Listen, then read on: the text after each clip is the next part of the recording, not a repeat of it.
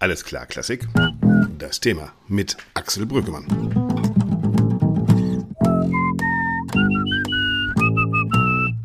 Ja, das war der wunderbare Georg Breinschmidt mit seinem Intro. Hallo und herzlich willkommen zu einer neuen Ausgabe von Alles klar Klassik, dem Podcast der Liz Mond Stiftung. Heute mit einem schier endlosen Thema. Klassische Musik und audiovisuelle Medien. Also Klassik im Fernsehen, Klassik im Stream, Klassik mit bewegten Bildern. Anlass ist die Avant-Premiere in Berlin. Parallel zur Berlinale findet sie regelmäßig statt und ist ein Treffen, an dem sich Produzenten, Sender, Orchester, Veranstalter miteinander austauschen, mehrere Tage lang und gucken, was auf dem Musikmarkt der Bewegtbilder so los ist. Ein guter Ort, um einfach auch mal die Stimmung aufzuschnappen und die steht total auf Umbruch. Kein Wunder, denn das alte System von Fernsehen, Streaming und Bewegtbild scheint zu wackeln. Wir sehen das überall. Der Bayerische Rundfunk hat gerade mit Klick-Klack die letzte wirkliche Klassiksendung im öffentlich-rechtlichen Fernsehen aufgelöst. Stars von Morgen von Rolando Villazon ist ebenfalls beendet. Wir sehen das bei den Streamern. Takt 1 musste aufgeben. My Fidelio, ein Streaming-Angebot von Unitel, ist in Österreich aufgrund gesetzlicher Kooperation Kooperation mit dem ORF in Frage gestellt worden. Wir sehen das im öffentlich-rechtlichen Radio schon lange. RBB Kultur soll jetzt in RBB 3 umbenannt werden. Es soll weniger Klassik gespielt werden und es steht bevor, dass die Kulturradios in der Abendschiene, alle regionalen Kulturradios zusammengelegt werden. Wir sehen also, der Last Man Standing, das öffentlich-rechtliche Fernsehen, ist gehörig unter Druck. Redakteurinnen, Redakteure wollen gern produzieren, aber sie sehen sich innerhalb der Anstalten einem immer größeren Druck ausgesetzt. Wie steht es also um die Zukunft der Musik im Fernsehen, im Stream? Ich glaube, wir haben ein großartiges Line-up beisammen. Wir reden unter anderem mit Ernst Buchrucker. Er ist Chef von Unitel, also der größten wahrscheinlich Aufnahmefirma von klassischer Musik und zwar schon seit Jahren und Jahrzehnten. Leonard Bernstein, Herbert von Karajan, alles das wurde aufgenommen von der Unitel und auch heute ein Großteil dessen, was wir im ZDF, im ORF sehen, wird von Unitel produziert. Also, wir reden mit Ernst Buchhucker über den Wandel des Marktes. Wir schauen aber auch nach England. Wie steht's eigentlich da um die BBC? Wie steht es um die klassische Musik in Großbritannien? Genaueres sagt uns Susan Simmons. Sie ist seit Jahren im britischen Filmgeschäft aktiv und leitet momentan den Streaming-Anbieter Marquee TV. Außerdem reden wir mit Olaf Manninger. Er ist Berliner Philharmoniker und hat sich schon vor Jahren mit seinem Orchester abgekoppelt vom alten Klassikmarkt. Die Berliner Philharmoniker haben mit der Digital Concert Hall vor vielen Jahren schon ein Pionierprojekt begonnen und gezeigt, hey Leute, wir sind gar nicht angewiesen auf Produzenten oder auf Fernsehsender, sondern wir machen uns unabhängig, wir machen unseren Kram einfach selbst. Das hat Vorbildcharakter und das fordert die Orchester natürlich auch selber immer wieder heraus, neu zu denken. Darüber rede ich mit Olaf Manninger. Und am Ende schauen wir zu den Wiener Philharmonikern, nämlich einem der größten, nein, dem größten Klassik-Event der Welt, dem Neujahrskonzert. Wir sprechen mit der Produzentin, mit Karin Feitel. Die Avant-Premiere wird veranstaltet von der IMZ jedes Jahr, wie gesagt, als Austauschbörse für Produzenten, für Sender, für Veranstalter. Und Chef der IMZ ist Max Beckham-Ortner, mit dem ich mich kurz einmal über die Situation vor Ort unterhalten habe. Avant-Premiere. Es sieht so aus, als wäre immer das Gleiche. Hier, wir stehen vom Accentus-Koje, vor der C-Major-Koje, vor der Unitel-Koje. Ist es so wie immer oder merkst du, es tut sich was im Markt? Es tut sich was im Markt. Ich glaube, das ist eine sehr einfache Antwort, wenn man sich die täglichen Showreels ansieht, wo ja die neuesten Produktionen gezeigt werden von unseren Mitgliedern, dann merkt man, es ist nicht mehr das gleiche wie vor zehn Jahren. Natürlich gibt es noch die, da gibt es La Traviata noch dreimal. Aber es gibt auch sehr viele neue Formate, die gezeigt werden. Die, die Aufnahmequalität hat sich verändert, weil sich die Aufnahme durch die Technologie verändert hat. Und die Produzenten und Produzentinnen wissen jetzt einfach auch, dass sie ein neues Publikum ansprechen müssen. Und ich finde, das sieht man auch in den Produktionen ganz schön. Wir werden das im Laufe des Podcasts noch hören. Das offensichtlich eine Zeit der Umstrukturierung ist. Also viele Anbieter, Streamer, äh, Distributoren suchen sich sozusagen neue Allianzen, neue Felder. Was beobachtest du da auf der Avant-Premiere? Was sind die Gespräche? Früher war es so, man kam hierher und hat versucht, möglichst einem Redakteur vom ZDF, der ARD, der Arte oder Dreisat irgendwas zu verkaufen. Und jetzt scheint es so zu sein, dass auch die Netzwerke unter den Produzenten größer werden. Das ist sehr richtig interpretiert. Also die Netzwerke werden größer, weil einfach ein, die Wichtigkeit von Koproduktionen erkannt werden. Da sich die Finanzierungsmodelle so stark geändert haben, früher, wenn das da ein großer Fernsehsender 70 Prozent davon finanziert hat, hat man natürlich nicht mehr viel gebraucht. Und heute ist es natürlich anders. Also man ist sehr stark auf der Suche nach Co-Produzenten und neuen Finanzierungsmethoden. Die Avant-Premiere steht ja auch dafür, dass es nicht nur ein Deutschland- oder Österreich-Geschäft ist, sondern wir haben NHK hier, du hast also äh, BBC, also ist ein internationale Player hier. Wie schätzt du den Markt ein? Wir haben es in einer Rede gehört, wenn du auf den deutschen und österreichischen Markt schaust, könnte man von Umgestaltung, vielleicht sogar Krise sprechen. Wenn man dann wieder nach Asien schaut, scheint das Geschäft zu florieren. Ja, ich meine, Asien, da haben wir jetzt natürlich mit NHK Japan als Beispiel. Es scheint zu florieren, aber auch in Japan werden anscheinend die Budgets knapper, das Publikum allerdings nicht.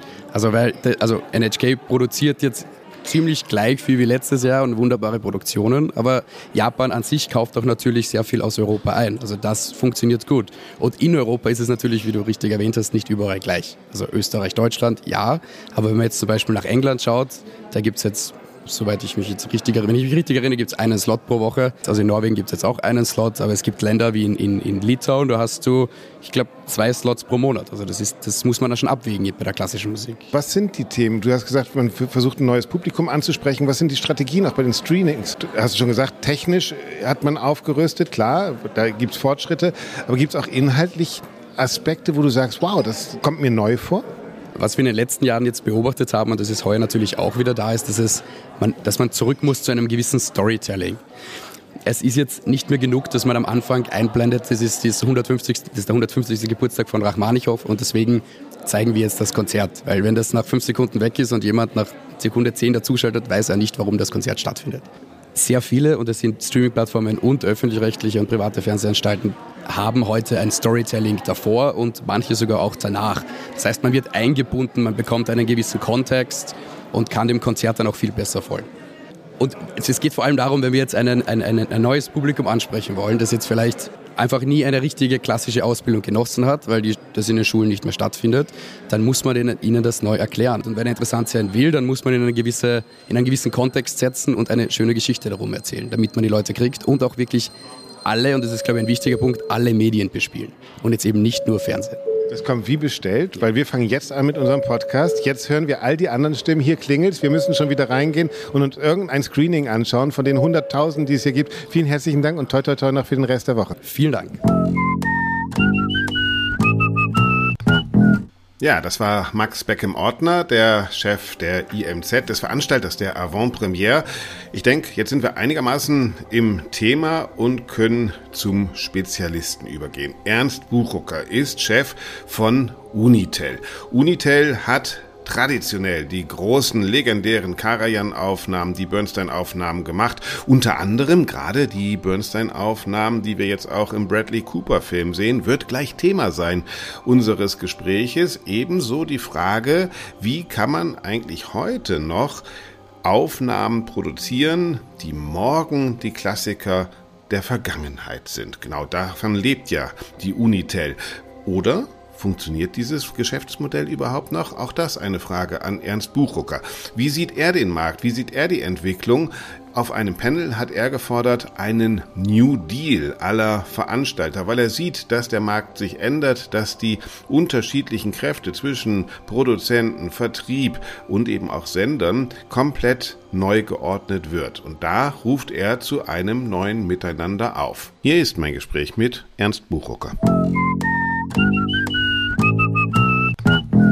Ernst, wir haben gestern darüber geredet, dass der Markt sich neu organisiert und du hast von einem New Deal gesprochen. Was ist dieser New Deal?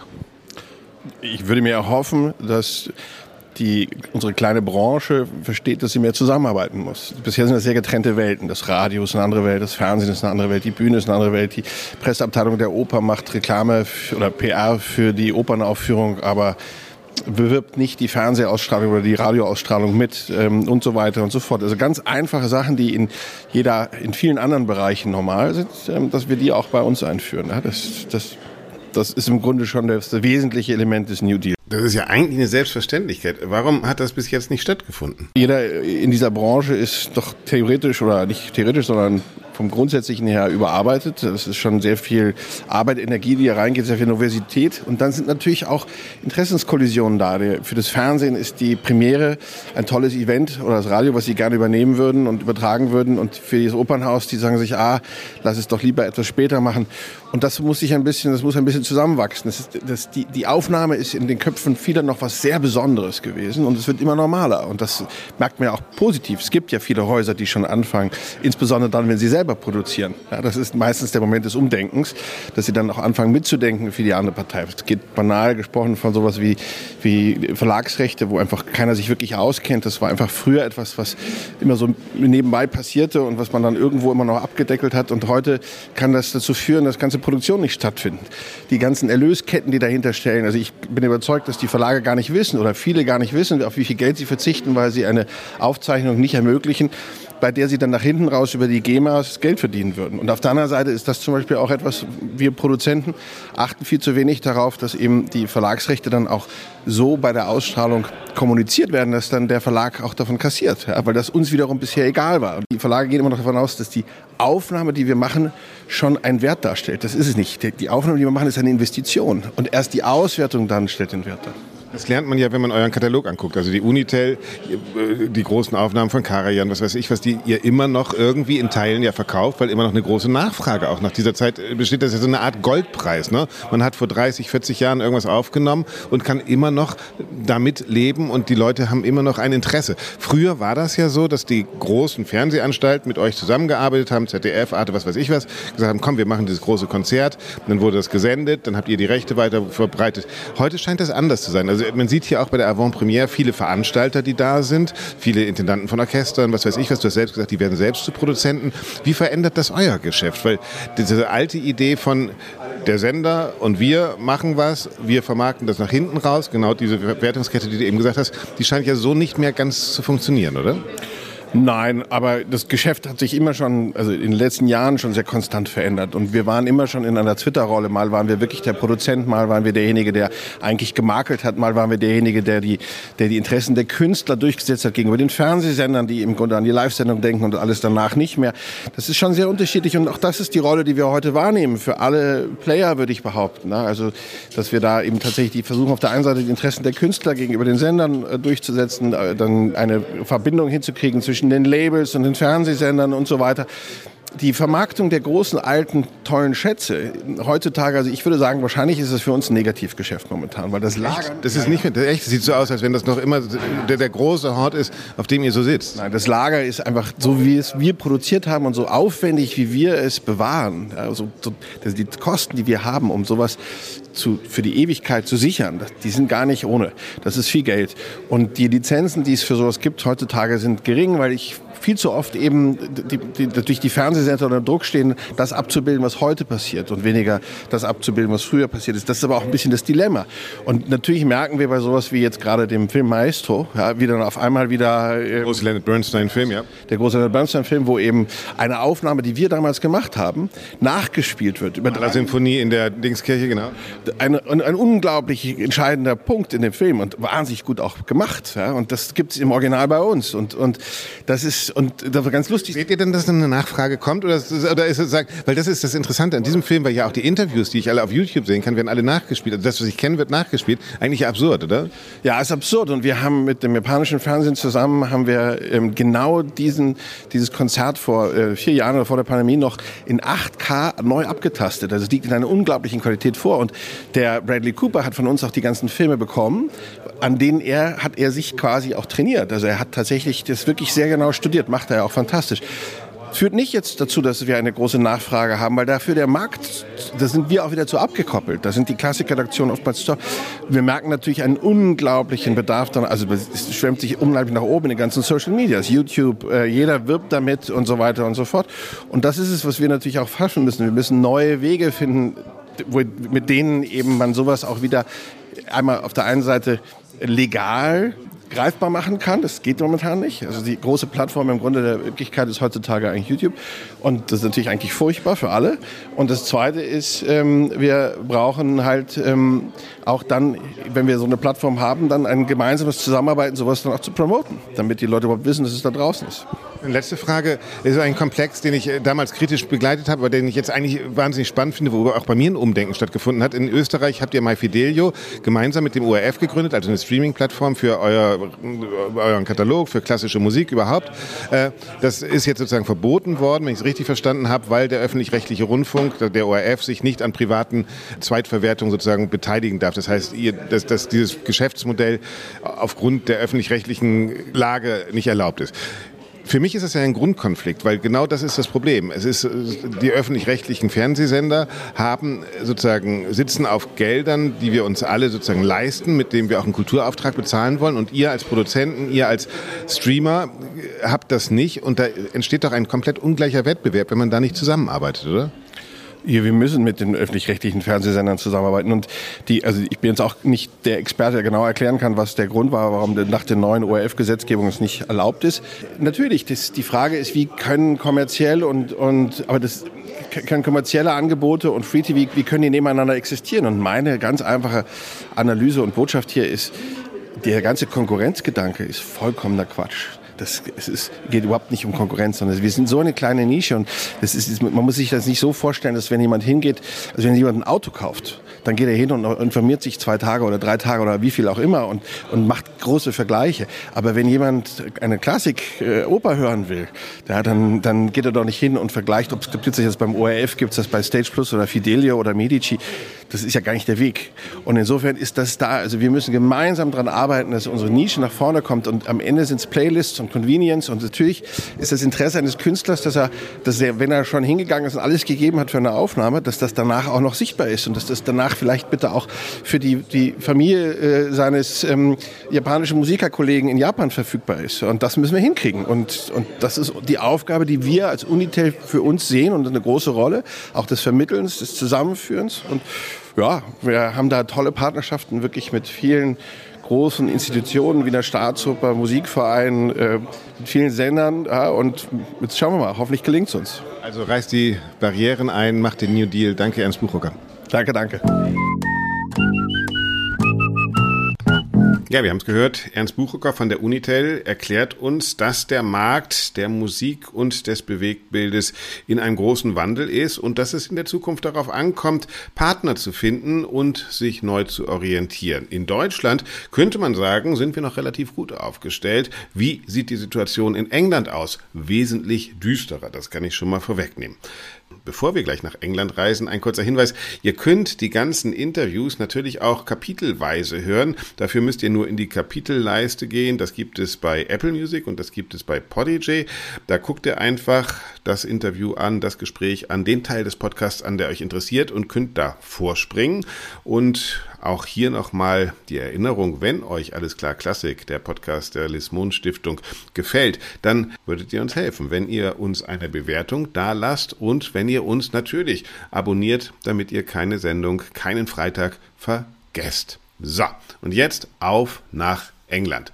Dort ist Susan Simmons, eine Expertin und jahrzehntelange Beobachterin des Marktes der Musik und des Fernsehens. Heute leitet sie den Streamingdienst Marquis TV, aber sie ist natürlich auch eine Grande Dame der klassischen Musik und kennt sich ganz besonders auch bei der BBC aus. Und das wollte ich von ihr wissen.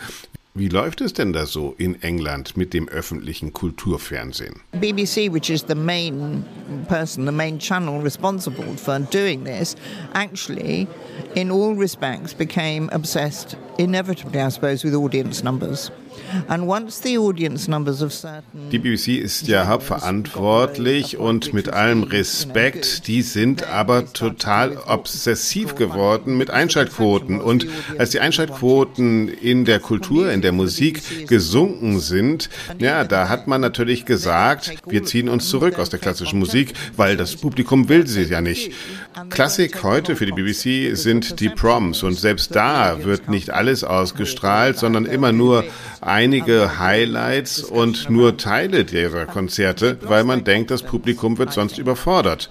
Letztlich kann man sagen, sie haben ihr Vertrauen in die Musik verloren.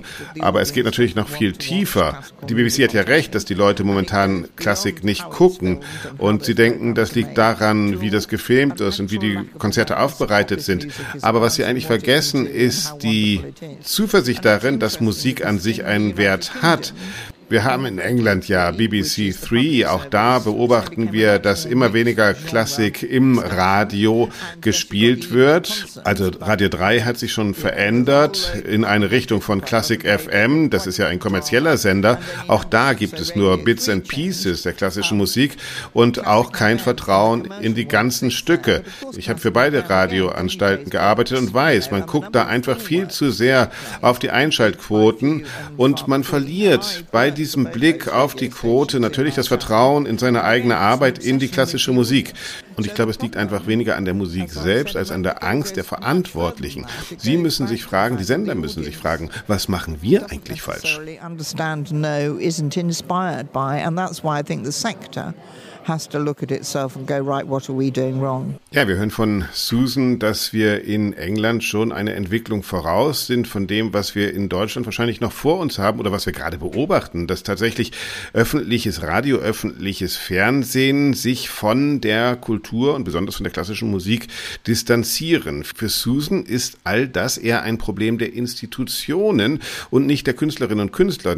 Gerade in der Pandemie, sagt sie, hat man gesehen, wie Künstlerinnen und Künstler eigentlich den Betrieb am Laufen halten, während Institutionen mehr oder weniger geschlossen haben. Hier nochmal Ihr Blick auf die Situation. I think we have a problem, not necessarily with the art forms, but with the buildings.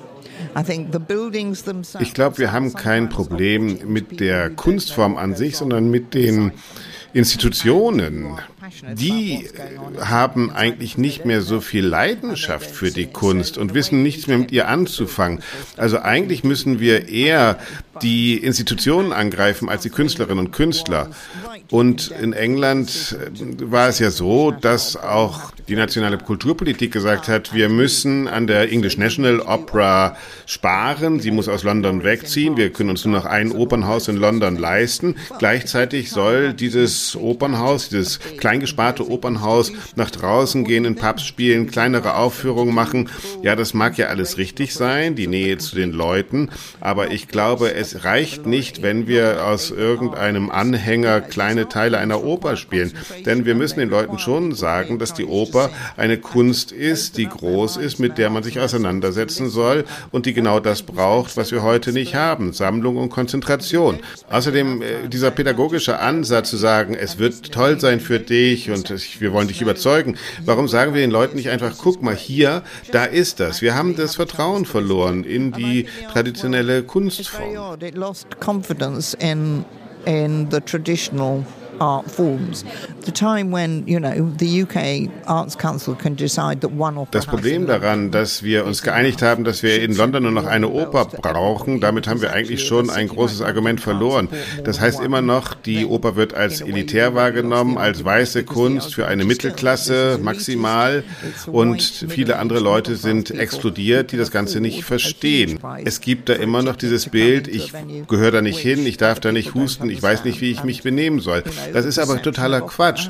Und ich weiß das. Ich habe lange selbst im Vorstand von Orchestern gearbeitet und ich weiß, wie viel Orchester dafür tun, gerade indem sie Outreach machen, indem sie zu den Leuten gehen. Aber trotzdem bleibt irgendwie dieses Vorurteil, dass klassische Musik elitär ist. the education, the outreach, the performances in pubs at night, and all of these things that have been going on, still you'll find a perception that this is elitist.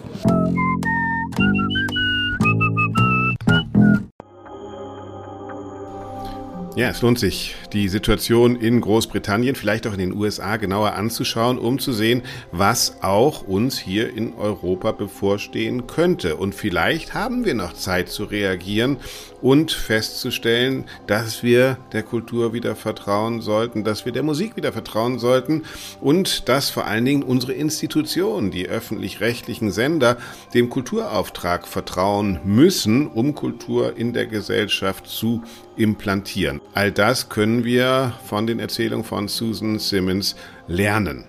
Auch mein nächster Gesprächspartner hat irgendwann festgestellt, hey, die Plattenfirmen mit ihrem kommerziellen, natürlich kommerziellen Blick, die erfüllen nicht unsere Erwartung an die Qualität von Musik und auch im öffentlichen Fernsehen können wir eigentlich nicht mehr das machen, was wir gerne machen wollen. Die Musik spielen, die wir wollen, da wird uns was aufgezwängt, mit dem wir nicht mehr d'accord sind und weil er ein Mitglied der Berliner Philharmoniker, also eines der besten Orchester der Welt ist, konnte man damals sagen, hey Leute, dann eben nicht mehr mit uns, dann machen wir unseren Kram eben allein. Und so wurde die Digital Concert Hall gegründet. Eine Streaming-Plattform, auf der die Berliner Philharmoniker ihre Konzerte aufnehmen und gegen Abonnementzahlung zur Verfügung stellen. Ein Modell, das seit über zehn Jahren aktiv ist und den Markt grundsätzlich verändert hat und wahrscheinlich auch noch verändern wird. Denn immer mehr Orchester sehen, hey, wir können das ja auch machen. Zum Beispiel das Cleveland Orchestra oder eben Opern wie die Metropolitan Opera, die mit ihren Aufführungen in Kinos gehen. Ich habe mich mit Olaf Manninger, dem Berliner Philharmoniker, der die Digital Concert Hall mitgegründet hat, unterhalten.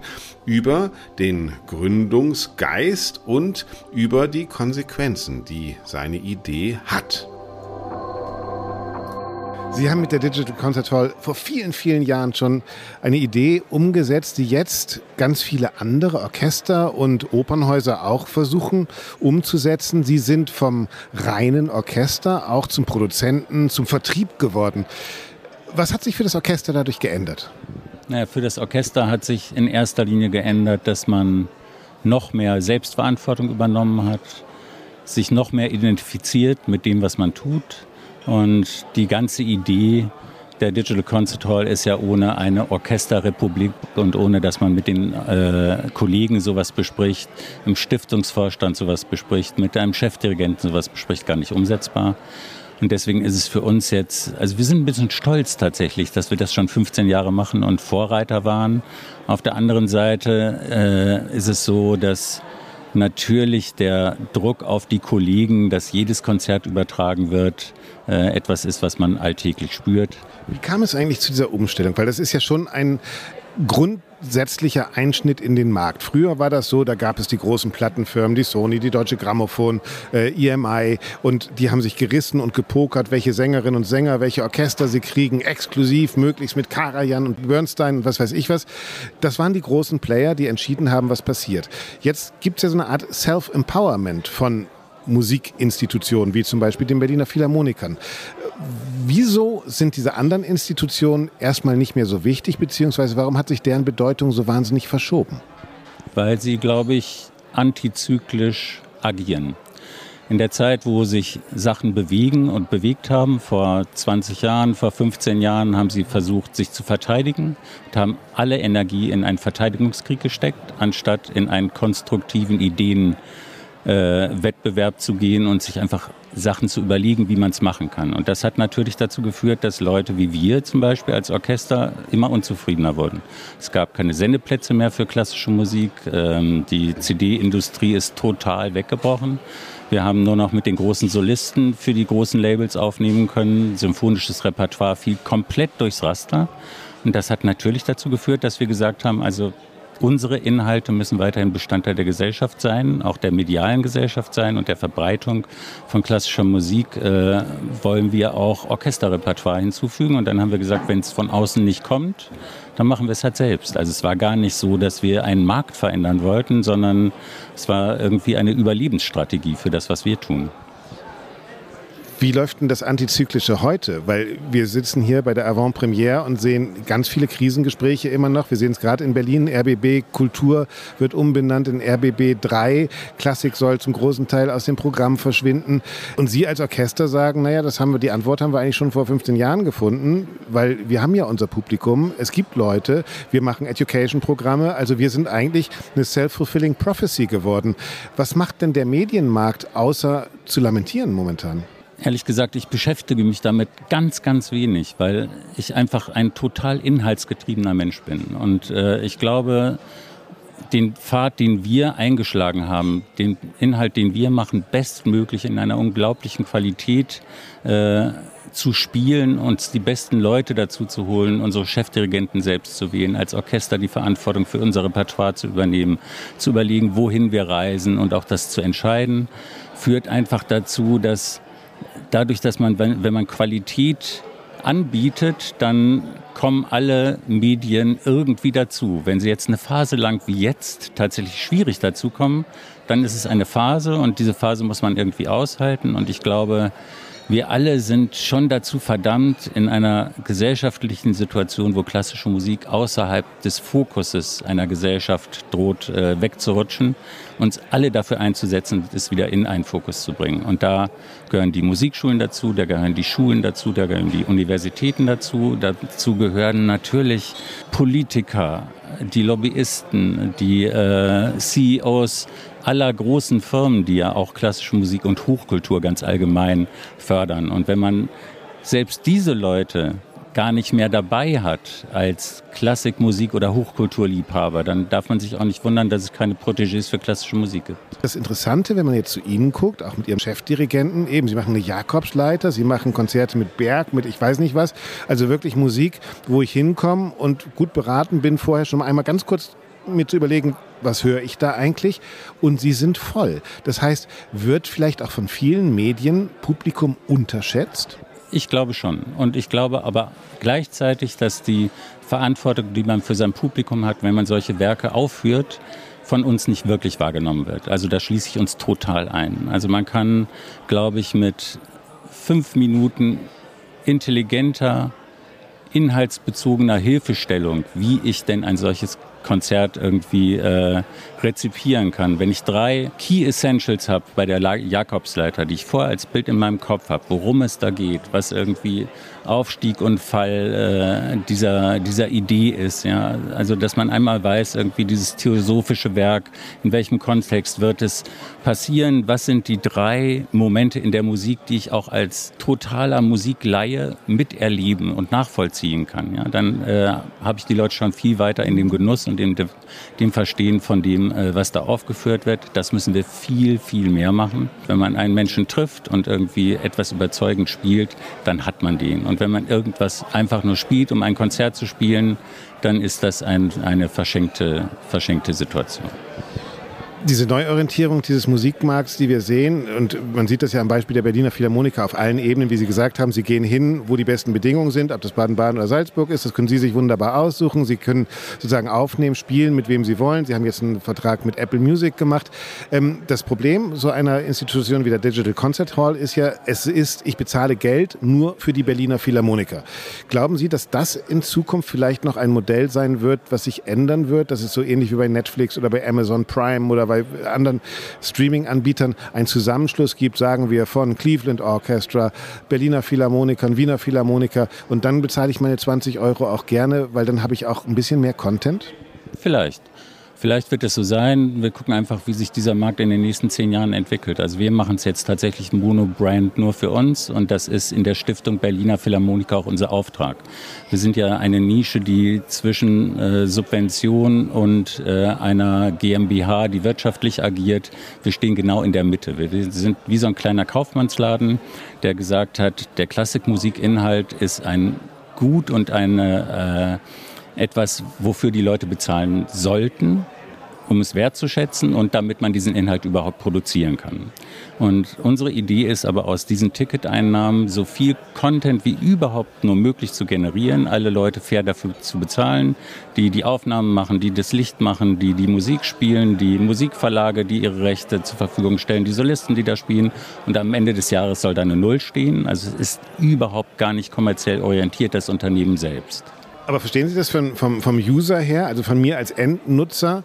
Äh, das ist schon, es ist schon eine Stange Geld. Vor allen Dingen, wenn ich jetzt wirklich Klassik-Fan bin und sage, ich will das für die Wiener Philharmoniker auch noch haben und ich will das für die Met auch noch haben, das subsumiert sich dann schon auf meine 60, 70 Euro. Äh, das ist dann schon viel. Also äh, irgendwie muss doch da auch noch einen Schritt weiter gehen, damit ich auch dem Endnutzer und das, was Sie sagen, ich will es der Gesellschaft ja auch hörbar machen, äh, leichter geht, oder? Na klar. Und das geht aber nur in einer völlig anderen Struktur. Dazu müsste man diese Berlin Film Media, unser eigenes Unternehmen, müsste man rausnehmen aus der Stiftung, um überhaupt ein unternehmerisches Risiko auf Cleveland, die Met, die Sponsoren der anderen äh, Orchester, Opernhäuser oder Hochkulturinstitutionen zu verteilen. Das würde innerhalb der Stiftung Berliner Philharmoniker gar nicht mehr gehen. Darüber denken wir ehrlich gesagt permanent nach. Seit zehn Jahren denken wir immer wieder darüber nach, wann ist der Zeitpunkt, dass wir vielleicht das große Klassikmusik Filmmedia sind, die das für alle anderen machen, aber dazu müsste die ganze Struktur geändert werden. Und es ist lustigerweise so, dass so schwer es am Anfang war, diese GmbH innerhalb der Stiftung Berliner Philharmoniker mit dem damals regierenden Bürgermeister und Kultursenator zu implementieren, hat sich die ganze Welt dagegen gewehrt. So schwer ist es jetzt, diese DCH wieder rauszuholen, weil es ein Erfolgsmodell ist, was auch kein Politiker mehr missen möchte, der Verantwortung trägt für Kultur in dieser Stadt. Wir beobachten das. Vielen herzlichen Dank. Vielen Dank.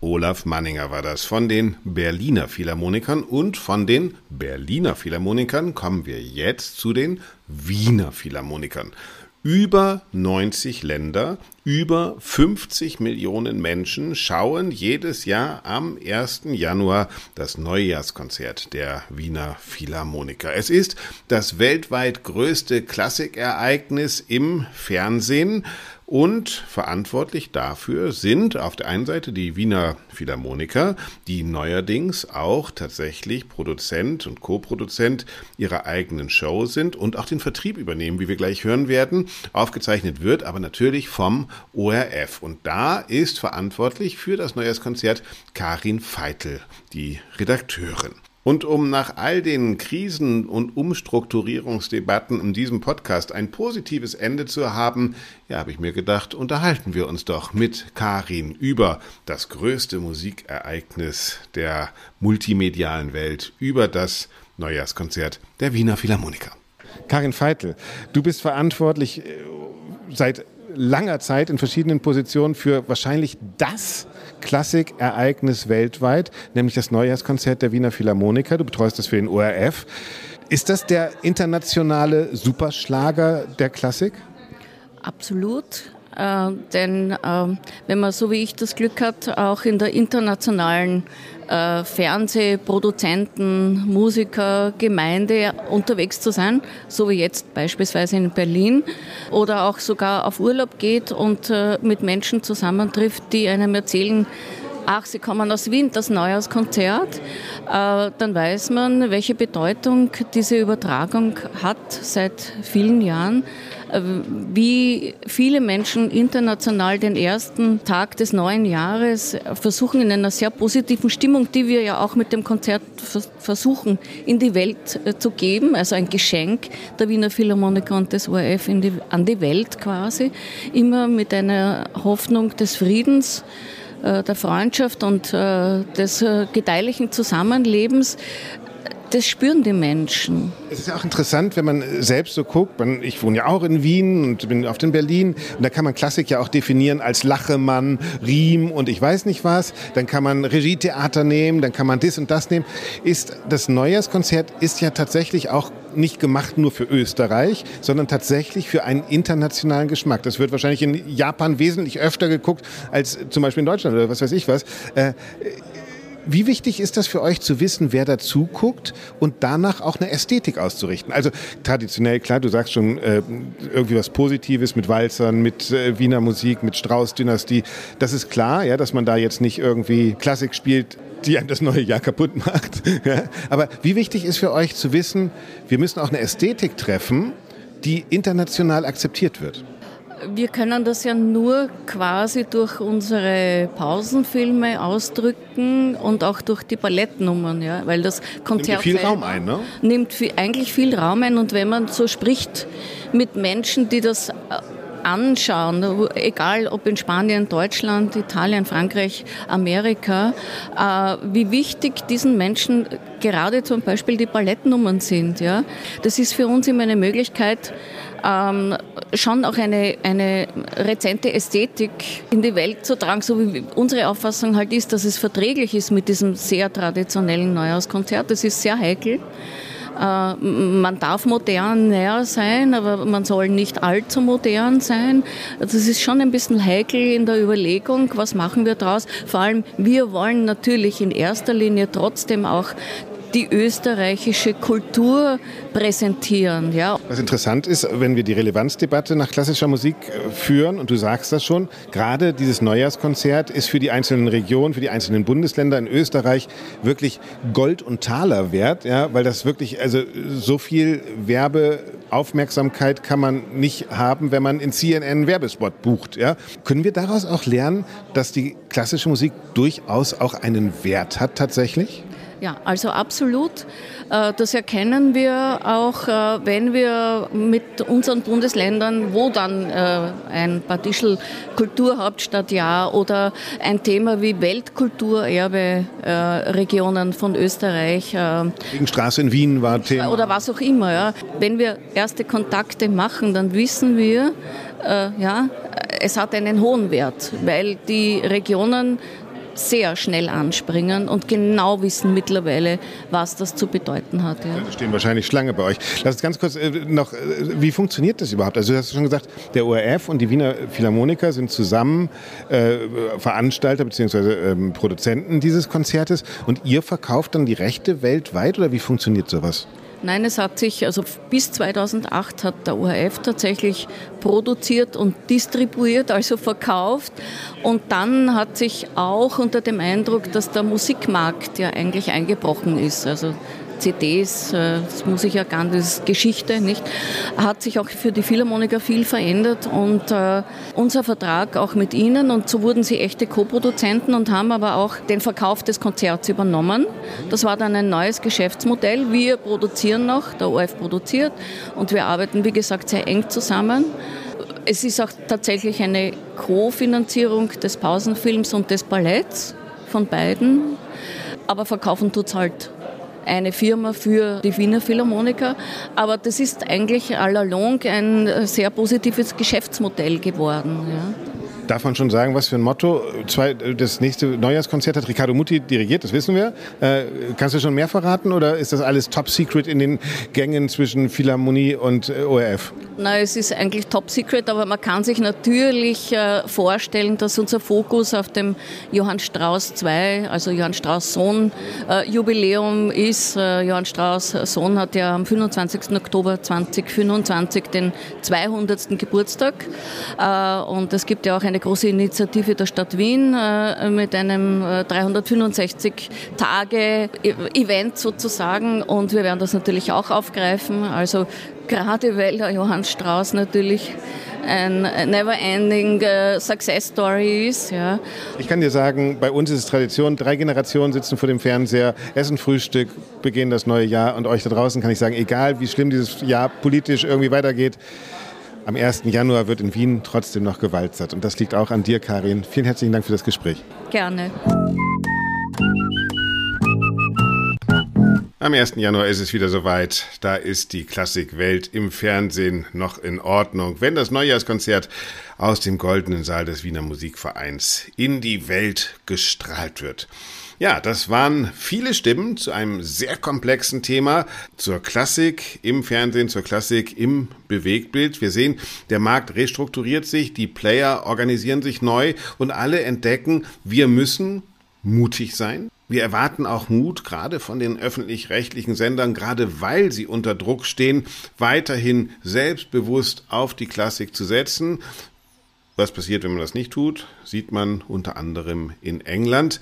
Und es geht darum, zusammenzuarbeiten, neue Allianzen zu finden und gemeinsam für das gleiche Ziel zu kämpfen, den sogenannten neuen Deal, den Ernst Buchrucker vorgeschlagen hat, mit Leben zu erfüllen.